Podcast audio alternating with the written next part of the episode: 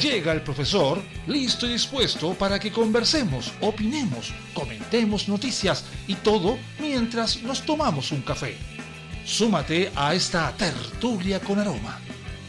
Comienza Cafeitarse en la mañana con Eduardo Flores en la radio de los monos. Hola, buenos días. Iniciando una semana más, segunda semana de octubre. Todo tranquilo, todo calmo, nadie está incómodo. Es una buena mañana. Bueno, casi una buena mañana. Ay, ay, ay, Alberto Sará. Un golpe bajo. Lo vamos a extrañar. No solo por lo que él fue, como un guardia un tanto cobarde, pero con muchas aspiraciones mientras trataba de conseguir el corazón de Renata Bravo, sino como un actor que enfrentó una serie de cosas y que de pronto se encontró con que el proyecto ya no estaba, los Venegas se cortaron. Después de eso, la soledad, la distancia de los amigos. De hecho, Adriano Castillo era el único que se mantenía en contacto con él. Y ya no está. Alberto Sará.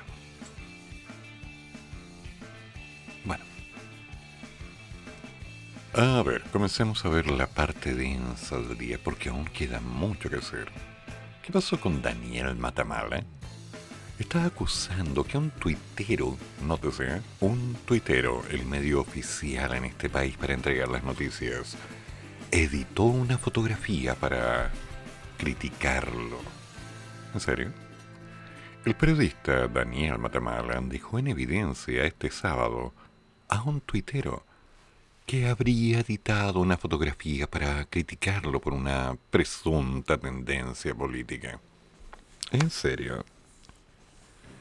O sea, señor Matamala, ¿usted todavía cree que la gente que realmente pesa dentro del medio se va a dejar engañar por una fotografía conociendo la trayectoria de quienes están involucrados en ella? Fue a través de Twitter que el periodista de, que el periodista de Chilevisión y CNN Chile respondió al usuario que lo cuestionó por sus análisis políticos. La pregunta era, ¿eres parcial en tus análisis? No. Escribió en una imagen en la que aparece junto al candidato presidencial Gabriel Boric y Rafael Cavada. ¿Ya? ¿Y? ¿Y me vas a decir que decidiste contestar eso? Sí, ahí lo veo. Matamala, Cavada, y el Gabriel Boric con su mejor traje de verano, claro. O sea, chaqueta, una camisa abierta, barba de no sé cuántos días y jogué. Ok, punto. Si mal no recuerdo, Gabriel estaba trabajando en un programa de radio en ese tiempo, era un panelista, ¿no? Sí, algo estaba haciendo en esa área. Y eso sería todo. Entonces cuando vamos viendo la interpretación de algunas personas que se persiguen, por favor, por favor, seamos claros. Hay fotografías de cualquier persona con cualquier persona. De hecho, por ahí hay una fotografía mía en la que yo iba caminando y casualmente cerca mío pasaba Pinochet. Ahí está la foto. ¿Ya eso significa que yo soy pinochetista? Cortarla. Bueno, también recuerdo que iba caminando por Valparaíso con un amigo. Habíamos ido a ver a la tía de una buena amiga, nos encontramos con otro periodista que también era candidato de un partido. ¿Cómo se llamaba este chascón? El de bigotito, que al final nunca tuvo posibilidades. Bueno, entonces, simplemente por haberlo visto, también soy de su línea. Cortala.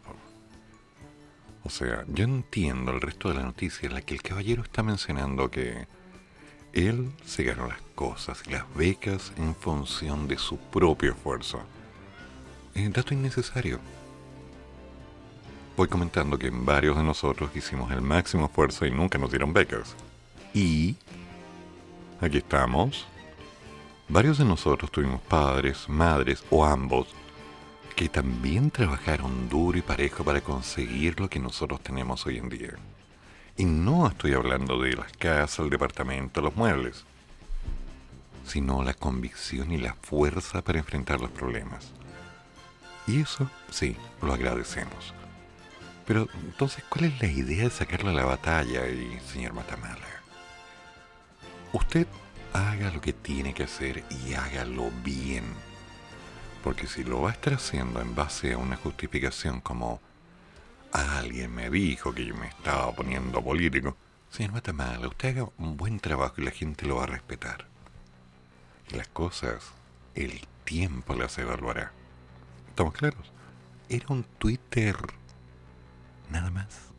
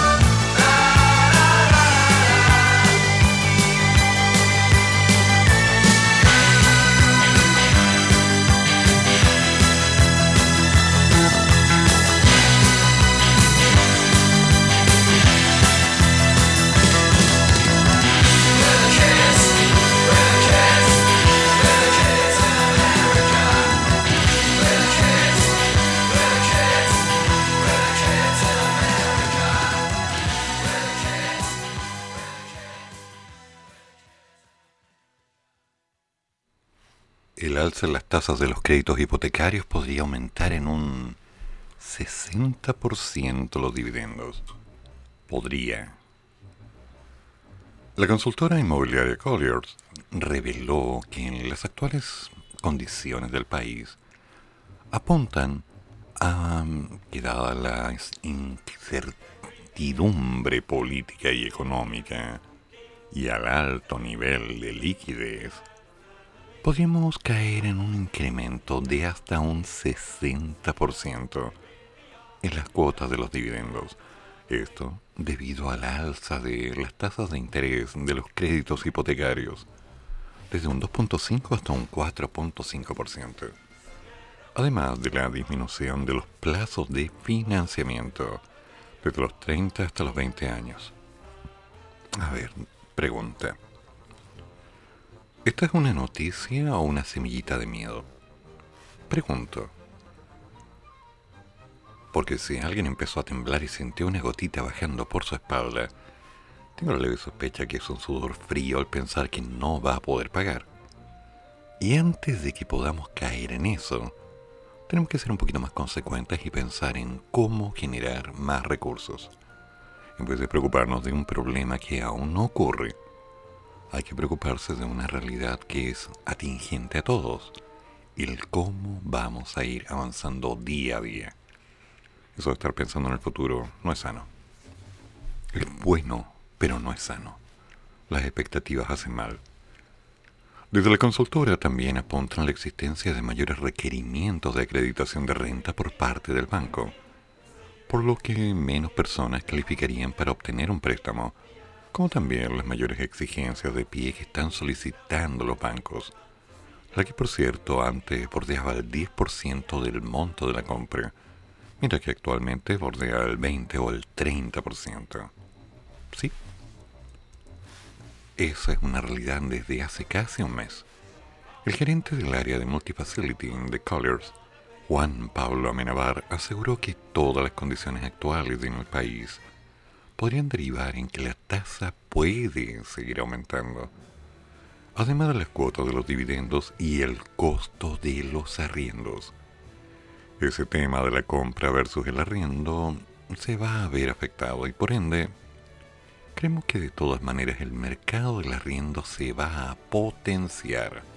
¿En serio? ¿Cómo? Tanto el aumento de la demanda como de los precios, dado que la demanda va a empezar a subir fuertemente. Vemos que los precios de arriendo van a tener que ajustarse en alguna medida al alza. Gracias. El experto explicó a su vez que la tasa no es como un sube y baja. Es más de mediano y largo plazo son medidas que llegan para quedarse. Ahora el sector inmobiliario es un poco lento en el ajuste, o sea, entre que uno compra un terreno, vende los departamentos y los entregas, pueden pasar dos años, más de un año de recepción, ¿ok? Tres. Añadió que lo peor en este escenario es la incertidumbre. Si tuviéramos reglas caras, diría caras o claras. Claras debe ser, sí, obvio diría que estaríamos en un periodo de ajuste. Una vez que la cancha esté rayada nuevamente, ahí toda la economía y las empresas y los mercados como el inmobiliario van a tener que empezar su periodo de ajuste. Mm, a ver, por partes. Si somos completamente claros dentro del tema, sí, Van a haber modificaciones con respecto a los valores de los arriendos. No hay que ser brillante para darse cuenta de ello. Segundo, sí va a haber un aumento en oferta porque mucha gente no va a poder comprar una casa. Y varios se van a quedar en las casas donde están arrendando o van a buscar algo que sea más eh, económico de acuerdo a sus posibilidades. Ningún cambio. Pero cuando estamos hablando de que una persona va a buscar un nuevo arriendo, un lugar donde vivir, les comento que esa persona va a tener que ser capaz de pagar.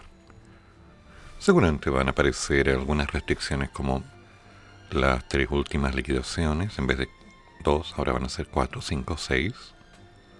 No DICOM, me pregunto si alguien está fuera de DICOM. Contrato indefinido, con un monto, restricciones. Siempre van a haber restricciones. Es casi una invitación sutil para que le digamos a la gente, el sur es lindo, ¿eh? el norte también. Sale de la ciudad y más barato afuera. Y con las opciones del teletrabajo, varios han dicho, este es el momento en el cual yo me tengo que mover. No me puedo quedar acá. Y eso es algo que muchos han pensado durante los últimos dos meses. Incertidumbre política. Bueno, si tenemos un candidato que llama a un médico a las 10 de la noche para decirle que se sienta mal, de tal que le receten un PCR, y después nos informen que el caballero tenía delta. Si tenemos a otros políticos discutiendo acerca del cuarto retiro, con una serie de conflictos internos acerca de la ley del indulto y otras cosas. Si consideramos que Chile depende económicamente de las inversiones extranjeras, las cuales están desapareciendo de esta tierra precisamente por la violencia en las calles, la incertidumbre política, el comportamiento económico del país. No hay que ser demasiado inteligente para reconocer que esto no se está ajustando todavía. Como están las cosas, no está funcionando. No, esto no va mejorando. Lo que queda por hacer es batalla y esa batalla va a tomar un rato largo. ¿Cómo lo vamos a ir arreglando? Bueno, el tiempo va a tener que ayudar porque algo vamos a hacer. ¿Es un problema global? Sí. ¿Está afectando a cada una de las personas que vive acá? Sí, a cada una. Al propietario, al que arrienda, al que busca arriendo, al que tiene trabajo, al que no. Pero insisto, es algo que no ha cambiado y no va a cambiar en el tiempo. Siempre van a haber variables en contra y van a aparecer variables a favor. Siempre va a haber alguien que va a querer buscar un partido, una tendencia, un objetivo que le simplifique la vida. Y hay otros que van a decir, no, hay que bajar los costos para que las cosas funcionen. Y hay que bajarlos a las personas que van a pagar. Sí, hay que bajarlos de nosotros para que nosotros no tengamos que pagar. Entonces queda harta tela por empezar a cortar. Antes de tener tanto miedo en la primera lectura, apuntemos a los objetivos, ¿ya? Y hagamos que las cosas funcionen. Tomará tiempo, pero se puede. What's the matter with the clothes I'm wearing? Can't you tell that your tie's too wide? Maybe I should buy some old tab collars. Welcome back to the age of jive. Have been hiding out lately, honey? You can't dress trashy till you spend a lot of money. Everybody's talking about the new sound, funny, but it's still rock and roll to me. What's the matter with the car I'm driving? Can't you tell that it's out of style? Should I get a set of white wall tires? Are you gonna cruise the miracle mile? Nowadays you can't be too sentimental. Your best bet's true baby blue continental. Hot funk, cool punk, even if it's old junk,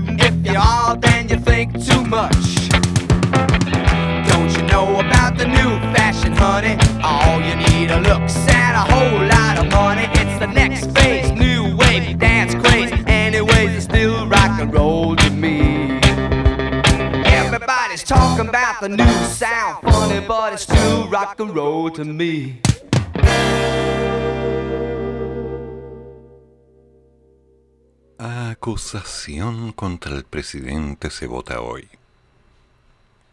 Diputado Naranjo tiene un discurso de 1.300 páginas para extender el debate.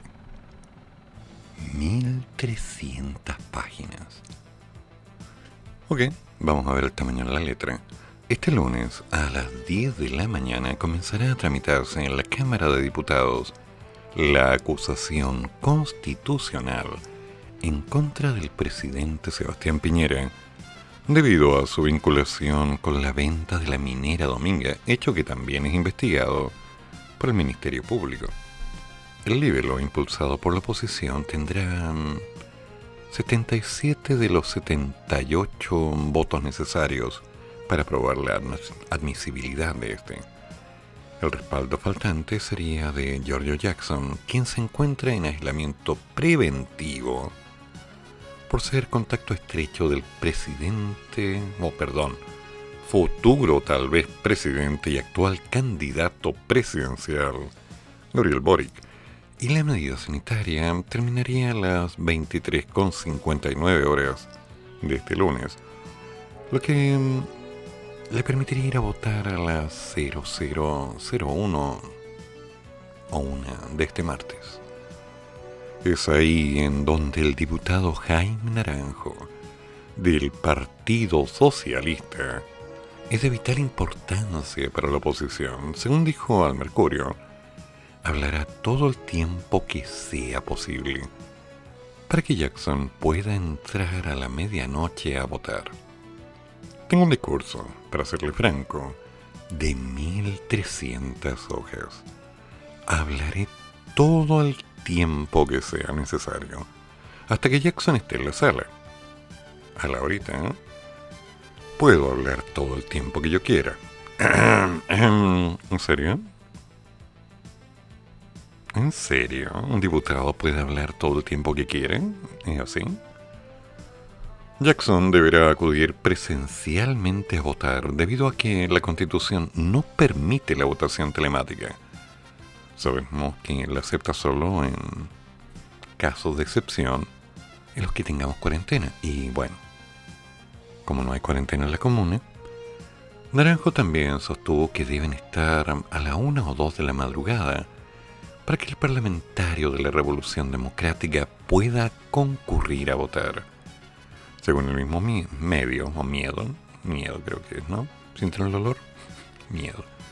Si bien esta es una de las oposiciones u opciones, la oposición espera convencer a Carlos Abel Carpa, ex radical, para liberar al libelo. Mm. Y así no tiene que hacer tiempo hasta que llegue Jackson. Mm. Este viernes la comisión revisora de la acusación rechazó la admisibilidad del libelo por la abstención del diputado Pepe Out los votos a favor de Maya Fernández, Florcita Motú de Alarcón y los rechazos de Paulina Núñez, Virginia Troncoso, ya que no existió una mayoría a favor. Mm. Como que algo no me cuadra, ¿eh? Como que de pronto la gente se está moviendo a favor, en contra, hablan, hablan, critican, tuitean. Pero al momento de empezar a hacer las cosas, como que las patitas se les quedan quietas, ¿no? Como que falta que las palabras bajen a hechos. Un discurso de 1300 hojas. Supongo que de aquí en adelante eso se va a una editorial y se vende para que la gente compre la novela del siglo. No que está basada en hechas reales. Ok, vale. ¿Pero eres el único que tiene algo que decir? ¿O hay alguien por ahí, en algún lugar, que tiene suficientes palabras distintas de esas 1300, tal vez ordenadas de otra forma, para plantear la claridad del concepto? Porque el problema sigue siendo el mismo. Hay una acusación constitucional contra un presidente. Según recuerdo, es la segunda vez en la historia de Chile que algo así ocurre. Y de pronto, todo depende de una persona, el señor Jackson, el cual, curiosamente, no puede participar de inmediato por ser contacto estrecho de otra persona que casualmente tiene un PCR con una variante Delta indicada. No sé, pero algo no me huele muy bien acá y no es el miedo. Como que de pronto hay bastante parafernalia dentro de toda esta situación. Es como una historia de nunca acabar. Ya tenemos claro de que el debate se alarga por 24 horas Pero tanta será la necesidad de tener una respuesta que se van a quedar hasta la una o dos de la mañana. ¿Sí? Nosotros vamos a aplicar la ley Lázaro que dice que hasta que los diputados puedan hablar. Ya, ok. Ok, la ley Lázaro, anda, levántate y vota. Hmm. En términos de procedimiento, el presidente de la Cámara explicó que la sesión comenzará a las 10 y que podría terminar a las 9.30 del martes, luego de iniciarse la sesión ordinaria y correr la tabla para que continúe la acusación constitucional, solo si siguen hablando del tema. Mm, vamos a ver.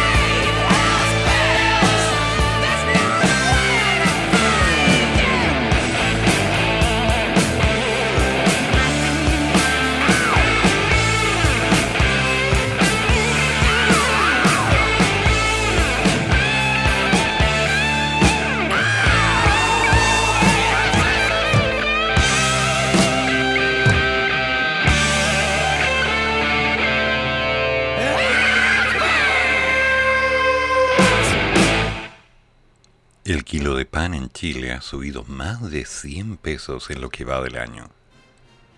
Bueno, harto más diría yo. Ñuble y la región metropolitana representan las mayores alzas. Santiago, ¿no? Una fuerte alza es la que ha experimentado el precio del pan durante todo este año. Esto principalmente debido a la alta inflación y a las importantes presiones en los costos de producción, lo que se ha ido traspasando al valor final.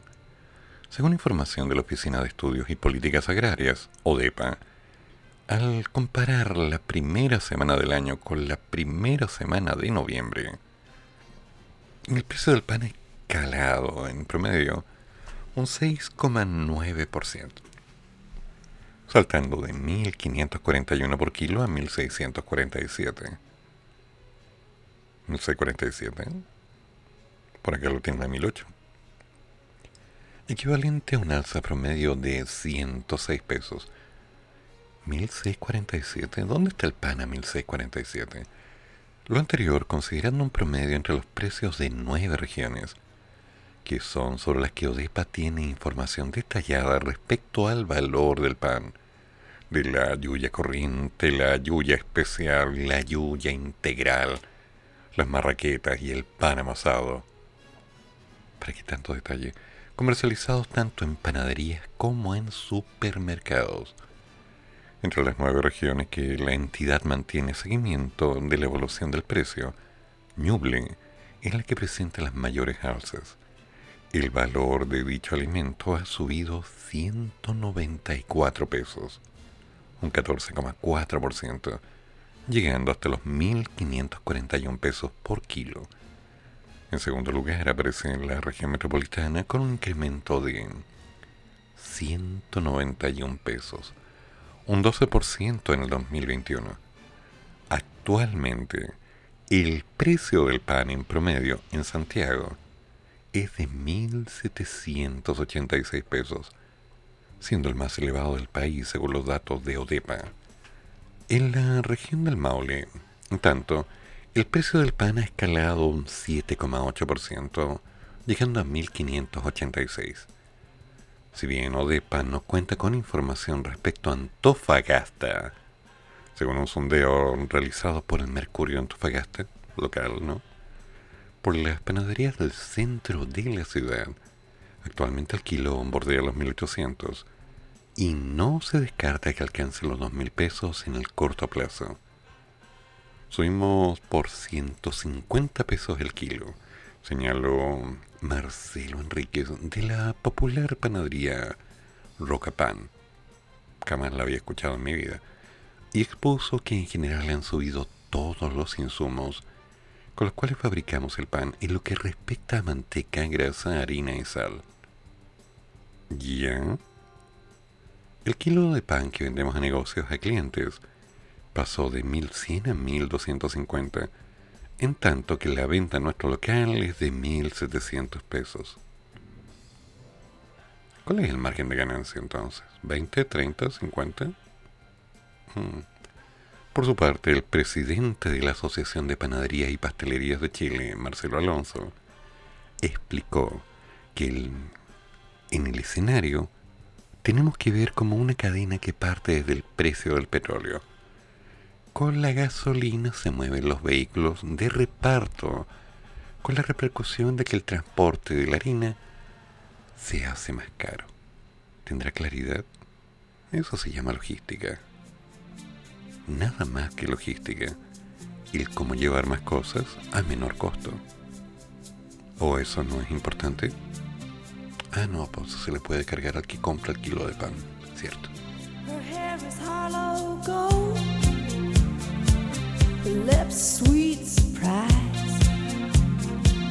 Her hands are never cold.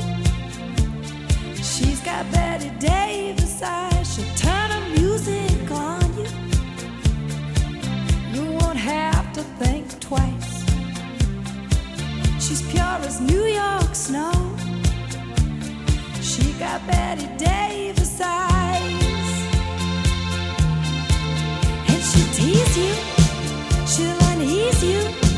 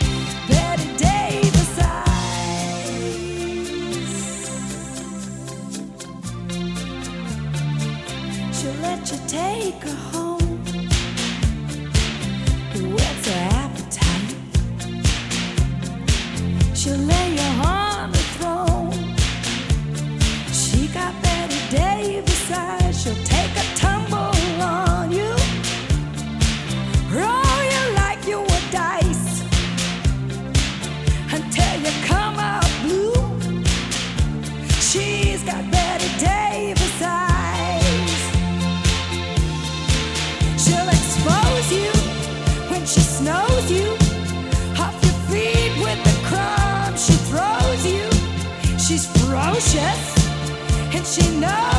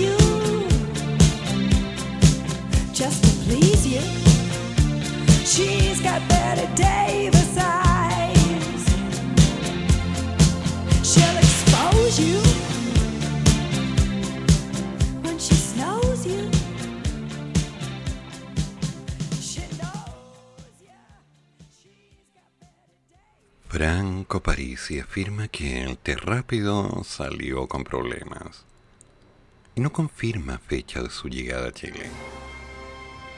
Ya. Una pregunta antes de leer esta noticia que yo sé que alguien más se debe que haber hecho porque es lo primero que pienso. Si el test PCR salió mal, ¿por qué no te haces otro? Franco Parisi aseguró este domingo que el test rápido que le efectuaron en el aeropuerto de Alabama sale con problemas, lo que impidió su llegada al país. Pese a ello, aseguró que el 21 de noviembre el Partido de la Gente obtendrá buenos resultados, que él pasará a segunda vuelta. Esta vez el candidato no entregó una fecha respecto a la llegada al país. El candidato presidencial del Partido de la Gente, Franco Parisi, se refirió este domingo a su fallida llegada al país por el resultado de un test que, según él informó, sería inconcluso. ¿Y por qué los otros candidatos se pudieron hacer un test que en pocas horas estaba listo? Ah, verdad que eso lo hicieron en Chile, él está en Alabama, un país más atrasado en PCR. Obvio, ¿cómo se me ocurrió? Qué tonto yo. El aspirante a la moneda aseguró que en el aeropuerto le realizaron el test, pero mm, sale con problemas, lo que llevó a que tendré que pasar a tener mi PCR correcto. Y hasta que salga no puedo viajar. ¿Ya te robaba las tareas cuando eras niño también? En ese contexto llamó a sus seguidores a no escuchar a los analistas chilenos a los que acusó de complacer a los señores feudales y a su izquierda y derecha. Ya, ok. Adarga antigua, Rocín flaco y galgo corredor. Avanzan Sancho, señal de que comemos. ¿O están ladrando? Una cosa así. Ya. Para el 21 de noviembre vamos a tener muy bonitos resultados. Un bonito... Ya con una gran cantidad de contingente electo de cores, diputados y senadores. Y obvio, absolutamente claro, pasando a segunda vuelta. Sin confirmar una fecha sobre cuándo llegará a Chile, Parisi se despidió, afirmando que prontamente nos veremos. ¿Pero a quién le habrá dicho eso? ¿A la gente del aeropuerto? Recordemos que el candidato habría informado tras varias postergaciones que llegaría al país este domingo a las 12.40. Ya, no pasa nada. Respecto a cuándo sería el arribo definitivo del candidato, la abogada defensora de París, ya partimos con algo mal, Elisa Rodríguez, expresó que su representante está sujeto al proceso de toma de exámenes, por lo que deberán esperar que desde el laboratorio que le realizó la prueba lo citen a proceder y ejecutar un nuevo test. hay que hacerlo con hora ya. Ah, ya. La fallida llegada del candidato del partido de la gente generó algunas reacciones diversas de sus. Miedo, ¿no? El candidato Marco Enrique Sominami aseguró que París nunca tuvo intenciones reales de venir a Chile. En la misma línea, el candidato de apruebo dignidad, Gavito, que puede hablar, ¿eh? curioso, indicó que es una falta de respeto para sus votantes que no esté aún en nuestro país. Franco subió un video hace pocos minutos a su cuenta de Instagram, donde informó que el proceso para reagendar su vuelo a territorio nacional tardaría un mínimo de 48 horas, desde que le fue ejecutado el examen en la jornada de ayer, por lo de que tal vez desde el lunes podría comenzar a pensar en su regreso al país.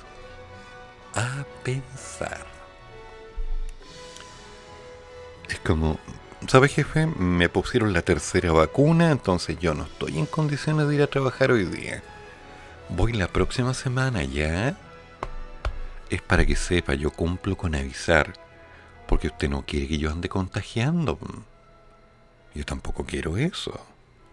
Entonces cuando me sienta mejor le aviso y voy. Gracias jefe, ¿eh?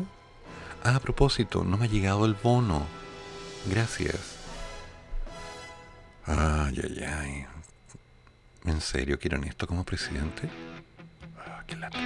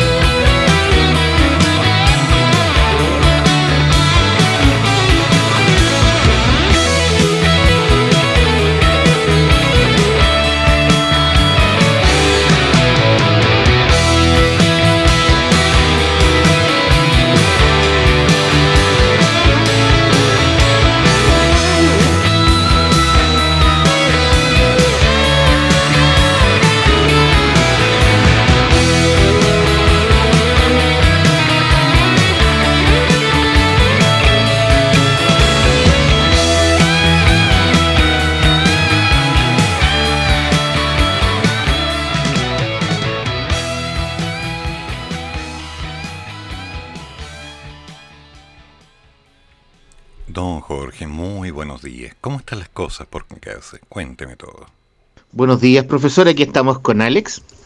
Di buenos días, Alex. ¿Ah? Hola. Aquí está, despertó, dando jugo.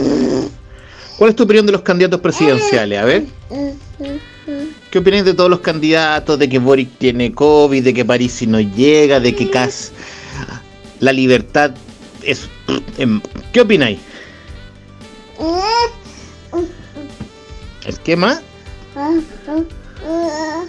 ¿Tú te vas a postular a presidente de la República? ¿Ah? ¿Ese va a ser tu plan de gobierno? Bueno, esa es la opinión política de Alex el día de hoy. Que tenga buen día, profesor. A seguir trabajando y que sea un bello día también. Y que sea un buen día para todos. ¿Algo más que decir, mono? ¿Alex? ¿Oye? No, no quiere hablar más. Ha terminado su comentario del día. Buen día, profesor. Gracias, Jorge. Gracias, Alexander. Gracias. Lo que me importa es que se cuiden harto, sobre todo porque ahora viene esta ola de calor. Sí, nuevamente se esperan sobre 30 grados en Santiago, así que no será un día muy agradable. Por otro lado, el IPC sorprende con. A ver, ¿cómo decirlo? Directo. Tenemos un alza en octubre y la inflación llega a un 6%, que al parecer es el mayor nivel desde enero del 2009. El IPC sorprendió con una fuerte alza tras anotar un aumento mensual del 1.3, ubicándose sobre las expectativas clásicas del 0,8. Según el Instituto Nacional de Estadística, la inflación acumulada llegó a un 5.8 en lo que va del año, a un 6% en 12 meses, siendo este el mayor nivel desde enero del 2009. ¿Se acuerdan? La crisis de subprime y muy por sobre el rango del Banco Central, que lo está ubicando en un 3%. De acuerdo al organismo, 7 de las 12 divisiones que conforman la canasta del IPC aportaron incidencias positivas en la variación mensual del índice y 4 presentaron incidencias negativas o se registró una nula diferencia. Sí, no hay. Entre las divisiones con alza de los precios destacaron el transporte con un 3.9% y la recreación junto a la cultura con un 7.8%. Mientras que entre las divisiones más bajas se destacó el precio del vestuario y el calzado con una baja del 3.3%. Este dato mensual llega justo a puertas de la votación en general de la sala para el cuarto retiro de los fondos previsionales proyecto que según diversos economistas de todos los sectores generaría mayores niveles de inflación. Curioso que los medios casualmente incidan en repetir esta idea, ¿no? Hmm. A ver, a ver. Las mayores alzas. Paquetes turísticos en octubre que presentó un aumento mensual del 55,8. Ya, aportando 0.512 puntos a la variación del indicador general. Acumuló casi un 60% al décimo mes y casi un 60% en 12 meses. El servicio de transporte aéreo registró un aumento mensual del 45.4%, el gas licuado con un alza del 7,1% y la gasolina con un 2.7%. ¿No era más?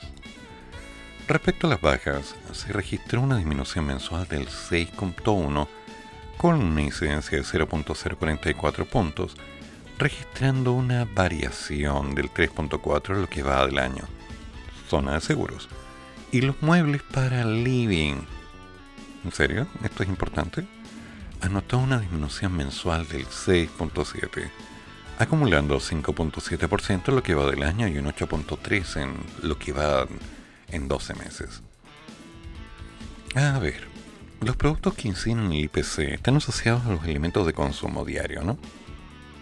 Sí, se han incluido algunas cosas extra, pero el índice de precios al consumidor se basa en una canasta. Una canasta con una serie de elementos que se consumen inefablemente. incluido el cigarrillo. Mm, todo me dice lo mismo. Las cosas están cada día más caras. Ahora, ¿cómo van a bajar los precios? Porque eso es mejor que estar subiendo los sueldos, ¿no les parece? Al fin y al cabo, la idea es que el dinero nos alcance para comprar más. ¿O hay que ganar más? Tal vez sí.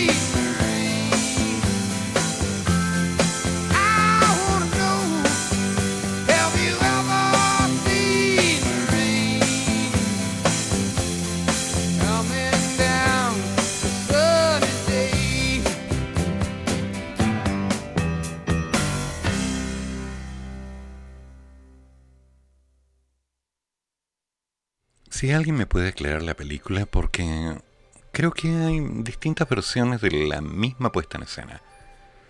Los convencionales van a la moneda y entregan carta, exigiendo fin al estado de excepción en la macrozona sur. Durante la jornada de este jueves, convencionales constituyentes de los 17 escaños reservados de pueblos originarios se dirigieron hasta las dependencias del Palacio de la Moneda con el fin de entregar una carta en la que piden no extender el estado de excepción constitucional en la macrozona sur. En la carta dirigida al presidente Sebastián Piñera expresan su rechazo al estado de emergencia en el territorio histórico mapuche, decretado por el gobierno. Yanis Meneses, convencional de movimientos sociales constituyentes, indicó que vinimos a acompañar al pueblo mapuche a dejar una carta por los hechos acontecidos el día de ayer en el Gualmapu. En ese sentido, en el estricto escrito, dicen que se desista del requerimiento efectuado al Congreso Nacional en orden de autorizar una prórroga del estado de emergencia constitucional. Asimismo pide que se cese la violencia y la militarización. Lo emplazamos a enmendar el camino hacia la profundización de la democracia y el clima de diálogo efectivo, sin que tengamos que lamentar más muertes de nuestros hermanos señalan que la militarización constituye una referencia absoluta a la renuncia de los cauces democráticos. Abandona la urgente solución política de la grave situación que acontece en el Gualmapu. Expliquen que se realizan los esfuerzos por una nueva forma de relación entre el Estado y los pueblos y naciones preexistentes. Y ante eso se debe enfrentar una política gubernamental criminalizadora y racialmente discriminatoria, lo cual no hace más que aumentar los estereotipos hacia el pueblo mapuche y sus legítimas demandas.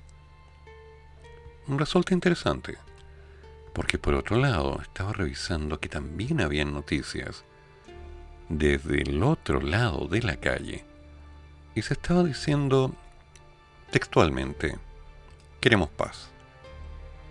El gobernador regional pide extender el estado de emergencia en la Araucanía.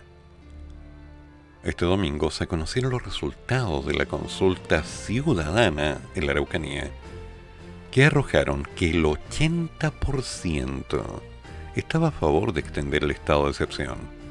En concreto, de las 144.994 personas que participaron, 118.000 estuvieron a favor de extenderlo, mientras que 26.000 votos se manifestaron en contra de la medida. Los alcaldes y el gobernador regional de la Araucanía, Luciano Rivas, conformaron la comisión electoral de la consulta que se realizó de manera online en las 32 comunas. Online. En esa línea, Rivas expresó que se trata de una votación transparente, democrática y masiva, donde concretamente el 81.56% se pronunció a favor del estado de excepción tenemos un solo mensaje. Queremos paz. Estamos cansados de la violencia, estamos cansados del miedo, estamos cansados de que se quemen nuestros hogares, nuestras fuentes de trabajo, las escuelas, las iglesias, y que se dañe nuestro entorno. Estamos cansados de que se vulneren los derechos humanos de miles de víctimas de violencia rural. El gobernador llamó a los políticos, sobre todo a los diputados y senadores, a que escuchen su voz y no se hagan los sordos. Quiero reconocer con efecto y solidaridad a los miles de ciudadanos que votaron por el sí a la continuidad del estado de emergencia. Sé lo mucho que han sufrido todos estos años. Sé lo que significa sufrir la violencia más cruel y que nadie te escuche. Así entonces, solicitó suscribir a todos los políticos extender el estado de emergencia a la Araucanía por todo el tiempo que sea necesario para garantizar la seguridad. Pero recordemos que el martes vence el plazo para que se vote el estado de emergencia, la extensión del estado de emergencia en la sección de la Araucanía. Además, seamos completamente fríos, dialogar con quienes quieran hacerlo sin armas y fusiles involucra una condición, el que se quiera hablar. Hay que mantener la agenda abierta para discutir todos los temas que sean necesarios y buscar la solución al conflicto. Además, se cerró el mensaje diciendo que la democracia la defenderemos hasta el final, con coraje y convicción de que es lo correcto. Buenas intenciones. Pero hay problemas porque la gente en realidad pide una cosa, quiere otra cosa, pelea por una tercera, reclama por una cuarta. Y a veces hace algo y a veces simplemente dice yo ya opine y se va. Lo que implica la prórroga a grandes rasgos es que se permitan que las Fuerzas Armadas intervengan en el control del orden público en el Biobío, Arauco, Mayeco y Cautín. Pese a que el gobierno ha puesto todos los esfuerzos en que la solicitud se apruebe, el escenario, al menos en la Cámara de Diputadas y Diputados, se ve complejo. Desde el oficialismo hay un consenso. Javier Macaya, diputado y presidente de la UDI, dijo, de cara a la votación, que la centro derecha está alineada y aprobará la extensión porque empatiza con quienes viven en un clima de violencia. Desde Renovación Nacional, el diputado Tomás Fuentes es un poco más pesimista y advierte que será una votación muy estrecha. Bajemos esto. Por parte de la oposición, la diputada comunista Carmen Hurt dijo que gran parte de la centroizquierda rechazará porque esta es una nueva demostración de que el presidente no comprende la situación de la Araucanía, calificando como descabellada la solicitud. En esa línea, el diputado de Acción Humanista Thomas Hertz coincidió con Hertz y dijo que espera que la solicitud se rechace porque la medida es inaceptable. Tenemos que recordar que esta semana viene ajetreada para el Congreso, ya que no solo se votará esta solicitud, sino que también se tendrá que debatir la ley del presupuesto. Y además, la que ya ha llamado la atención de todo el mundo, la acusación constitucional contra el mandatario. O sea que aún quedan demasiadas cosas que contar. Mi pregunta es, para la gente que vive en la zona de la Araucanía, la realidad es completamente distinta a la que se muestra en la prensa. La prensa nos dice que hay violencia, pero señalan uno y otro punto. Para ellos es saber que salen y tal vez no pueden regresar. Y para algunos es salir e ir a dar una batalla. Pregunto, ¿por qué no hay simplemente un diálogo? Y si no llegan a un diálogo, ¿no será acaso que han agotado las palabras y que se hace necesaria una propuesta nueva? ¿Será necesario redefinir la forma de hablar? ¿Será conveniente de una buena vez que esto se haga concreto? Yo creo que sí.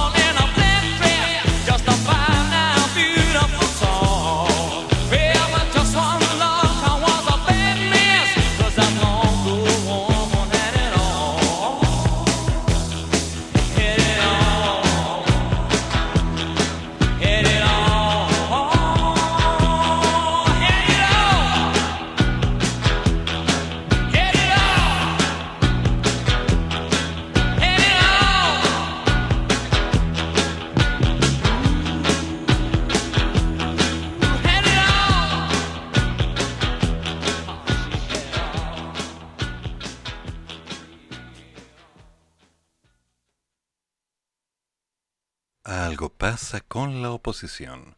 Insiste en llamado a aprobar el cuarto retiro en el Senado antes de las elecciones. Curioso.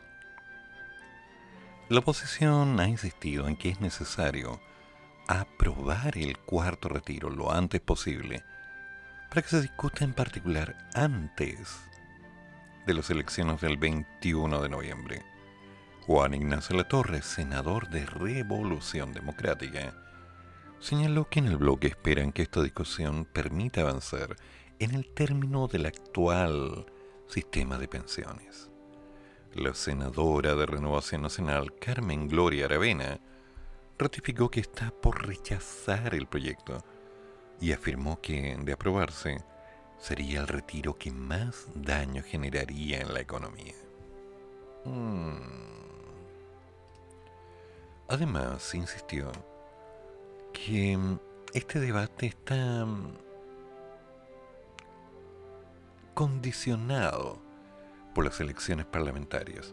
Mientras tanto, el senador Manuel José Osandón anunció que votará a favor del proyecto y su par Marcela Sabat se abrió a la posibilidad de apoyar la iniciativa. Sin embargo, esto no sería suficiente para aprobar el nuevo rescate ya que el socialista Carlos Montes y la demócrata cristiana Carolina Goic se mantienen en duda. Jaime Mulet, diputado de la Federación Regional Verde Social, llamó a los senadores opositores a aprobar el cuarto retiro. El senador de la DC, Jorge Pizarro, afirmó que el escenario aún es impredecible ante la duda de sus compañeros de coalición la posibilidad de que este proyecto, en caso de aprobarse la idea de legislar, sea votado en particular antes de las elecciones es más bien incierto, aunque parlamentarios creen que esto es muy difícil que ocurra. Tema, porque el cuarto retiro está enfrentando la semana clave en el Senado para lograr su aprobación ahora. Esta semana, la presidenta del Senado, Jimena Rincón, anunció que se citará para el martes 9 de noviembre, mañana, a una sesión especial en la sala para votar en general el proyecto del cuarto retiro del fondo de pensión. Al respecto, los parlamentarios advirtieron que la relevancia de aprobar esta moción está en terreno. Recordemos que yo se hablaba de hacerlo el miércoles y no el martes, ¿no? Hmm. Desde la oposición, algunos congresistas insisten en que es necesario generar modificaciones en el proyecto, ya que sin estas no estarían los votos necesarios para que siga avanzando. La senadora del PPD, Loreto Carvajal, destacó que será necesario acelerar los tiempos para que el proyecto, de ser aprobado este martes, pueda ser aprobado lo antes posible en particular, y con ello despachado antes del 21 de noviembre. De todas formas, la parlamentaria mencionó que el proyecto será aprobado independiente de las indicaciones. Moreira insiste en que sería bueno sacar el 100%. Sí, el parlamentario gremalista insistió sobre la necesidad de legislar sobre la posibilidad de hacer un retiro del 100% de los capitales. Desde el movimiento No Más AFP, el vocero de la coordinadora, Luis Mesina, mencionó por su parte que este no es un buen proyecto. Sin embargo, agregó que es necesario aprobarlo ante la falta de mayores ayudas sociales. El proyecto será votado el próximo martes entre las 9 de la mañana y las 13 horas. En caso de ser aprobado en esta instancia, la moción vuelve a la Comisión de Constitución para iniciar la discusión en particular. Curioso caso. Si mal no recuerdo, ya se estaba hablando la semana pasada de que el martes no se podía trabajar y que lo harían el día miércoles. Pero lo que acabo de informar es una noticia que se discutió este sábado 6 de noviembre. Entonces, queda esperar para mañana. Y de ahí, bueno, calma. Aún queda mucho por hacer.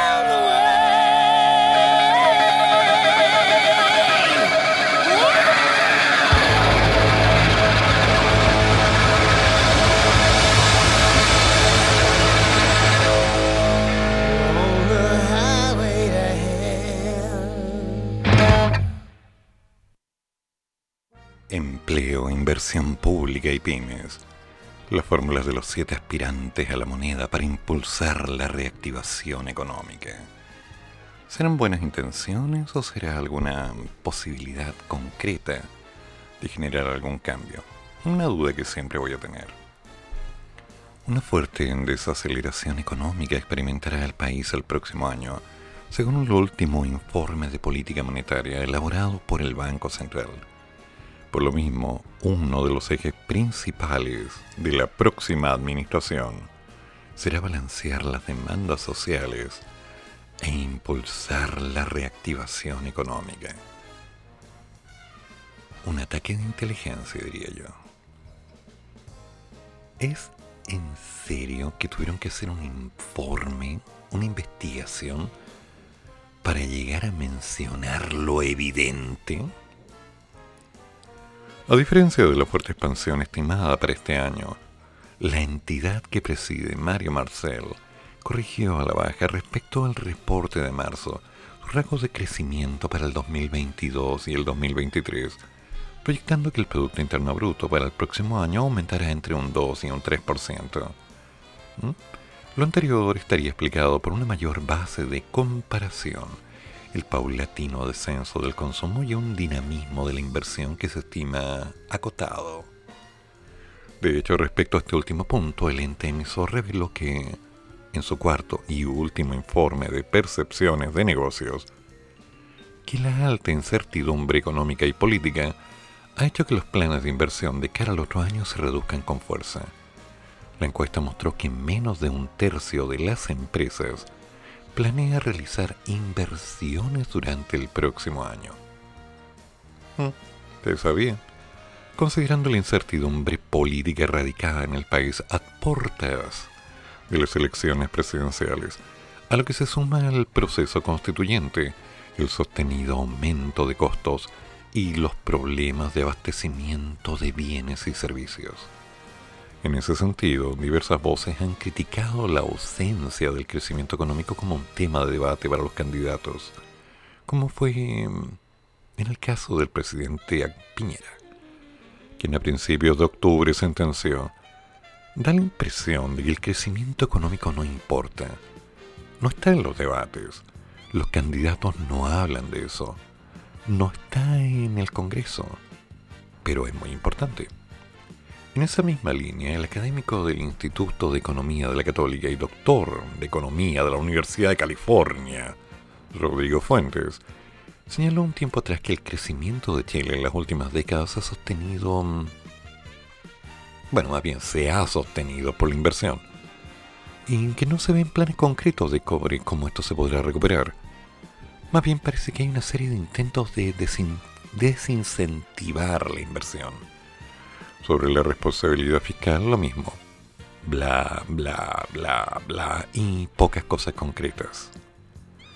Mientras que a juicio del decano de la Facultad de Economía y Empresas de la Universidad Diego Portales, señor Mauricio Villena, lamentablemente los temas de corto plazo se han tomado la agenda económica donde la clase política se ha enfocado en prometer soluciones casi inmediatas a problemas complejos y con, una serie de soluciones muchas veces más allá de las posibilidades del ingreso del país, sin preocuparse de su financiamiento futuro ni de la sustentabilidad fiscal. Bueno, eso lo hemos mencionado en más de una oportunidad. Muchas promesas en el aire, pero ¿cómo? Señor Boric habla de un rediseño de los subsidios laborales con un fuerte enfoque en el trabajo femenino y de los programas de los ciudadanos que apoyen la incorporación de las mujeres en el mercado laboral. Una inversión pública en verde, es decir, con impactos en adaptación o mitigación de la crisis climática. Qué lindo. Con respecto a la reactivación de las mini pymes, se habla de impulsar este sector de la economía. Mm, ¿Ya y cómo? Buena pregunta. El famoso José Antonio habla de eliminar el gasto público ineficiente, de potenciar la sociedad civil por la vía de consolidar las leyes de donaciones. También se habla de desarrollar políticas que permitan el ingreso de las empresas medianas al mercado de capitales y de crear un sistema de capitalismo popular. Mm, ya, establecer los contratos con una indemnización por años de servicio suena lindo. Generar incentivos para que las empresas hagan innovación. Veremos. Yarna se explaya. Fortalecer el subsidio al empleo femenino. Ok. Facilitar el acceso a la educación parvularia. Desarrollar los programas de capacitación de trabajadores que hayan perdido sus empleos debido a la automatización. Impulsar el desarrollo de programas de apoyo a la subsistencia. Profundizar la inversión en obras de resiliencia climática y velar porque los proyectos de inversión público tengan un diseño que aborde escenarios climáticos. Bueno, son puntos y puntos, ¿no? En cuanto al modelo de desarrollo económico, se habla de un Estado innovador, emprendedor, orientador. Sebastián, ¿cómo está Sebastián ahora? ¿Se queda bailando? Habla de recuperar la confianza bajo el consigna de unir a Chile en torno a un proyecto común de nivelar la cancha hacia arriba. Hay que nivelar la cancha, primero. Se habla de una recuperación de empleos formales, de un plan de inversión pública, de un apoyo a las pymes. El señor Artés, en tanto, habla de que se nacionalizan aquellas fuentes de materias primas del país. Ok. Y por otro lado, don Marcos Minami está hablando de abrir la billetera fiscal y suspender la regla de balance estructural. Mm, una política contracíclica de generación de empleo a través de la acción del Estado. Mm. ¿Y señor Parisi? Ah, bueno, dice que ya viene. ¿eh? Créditos hipotecarios en pesos. Créditos hipotecarios para mujeres. Mm. Una modificación al tramo global complementario. Una cuenta vista emprendedora un beneficio al IVA desfasado, impulsar la reinserción laboral. Em, no sé. Como que, insisto, tienen demasiadas ganas de hacer cosas. Pero la pregunta que yo siempre voy a seguir dando es, ¿cómo se supone que van a hacer esto? Yo no lo tengo claro.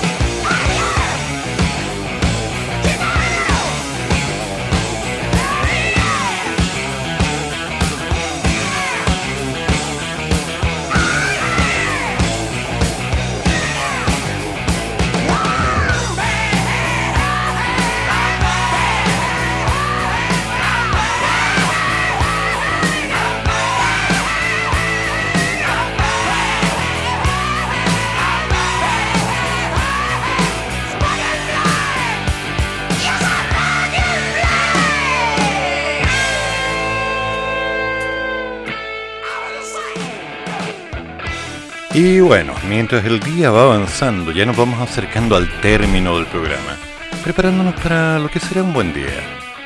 En unos minutos, nuestro querido maestro, el sensei, el autor intelectual del concepto de la radio, Martello Tello Sarmiento, nos llega a acompañar con el mañana mañando la mañana, pero hoy hablando de la maldad.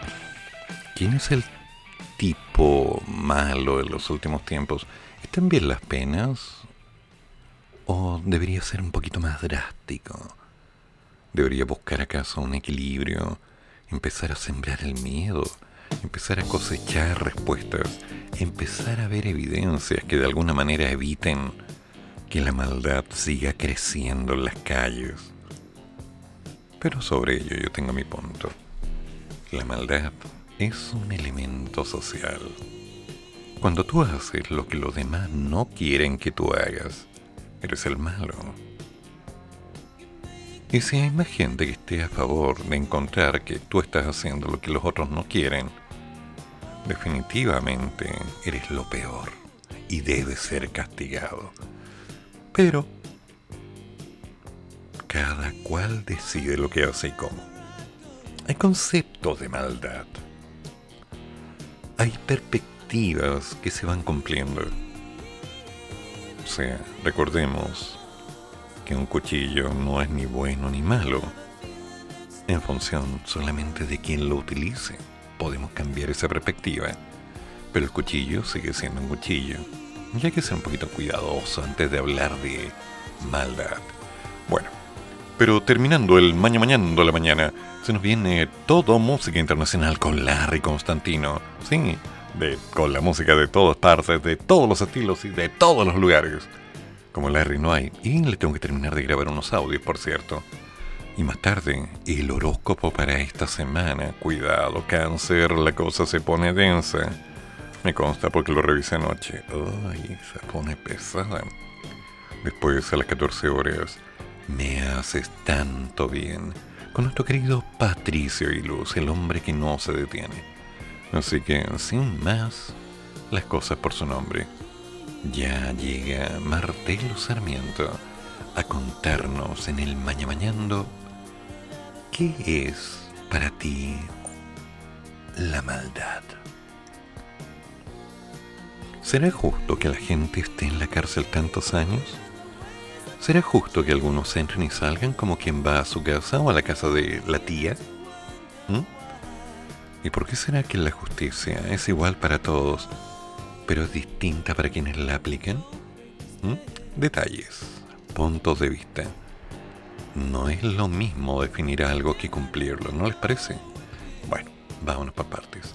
Damas y caballeros, como siempre, todas las opiniones vertidas en este programa son de mi exclusiva responsabilidad la radio de los monos está liberada de cualquier tipo de conflicto. Si algo no les parece, comuníquense conmigo al más 569 8201 9102 y encantado lo podemos conversar. Si quieren, manden mensajes de WhatsApp para que podamos colocarlos al aire. Tu opinión vale. Solo te pido ser objetivo. No pongas en tu boca palabras de otros Razonar, pensar y vivir la experiencia no duele. Cuidado con las noticias. Están escritas de manera tal que hay muchos que podrían sentir miedo, sentir pánico e incluso tomar decisiones sin estar seguro de lo que están haciendo. Pero mañana será un buen día. Que descansen y a seguir. ¿Por qué? Porque hay que seguir en la radio de los monos. Ah, ese es el otro programa. Termina el programa, pero sigue el café. Y el profesor ya volverá para otra vez cafeitarse en la mañana, aquí, en la radio de los monos.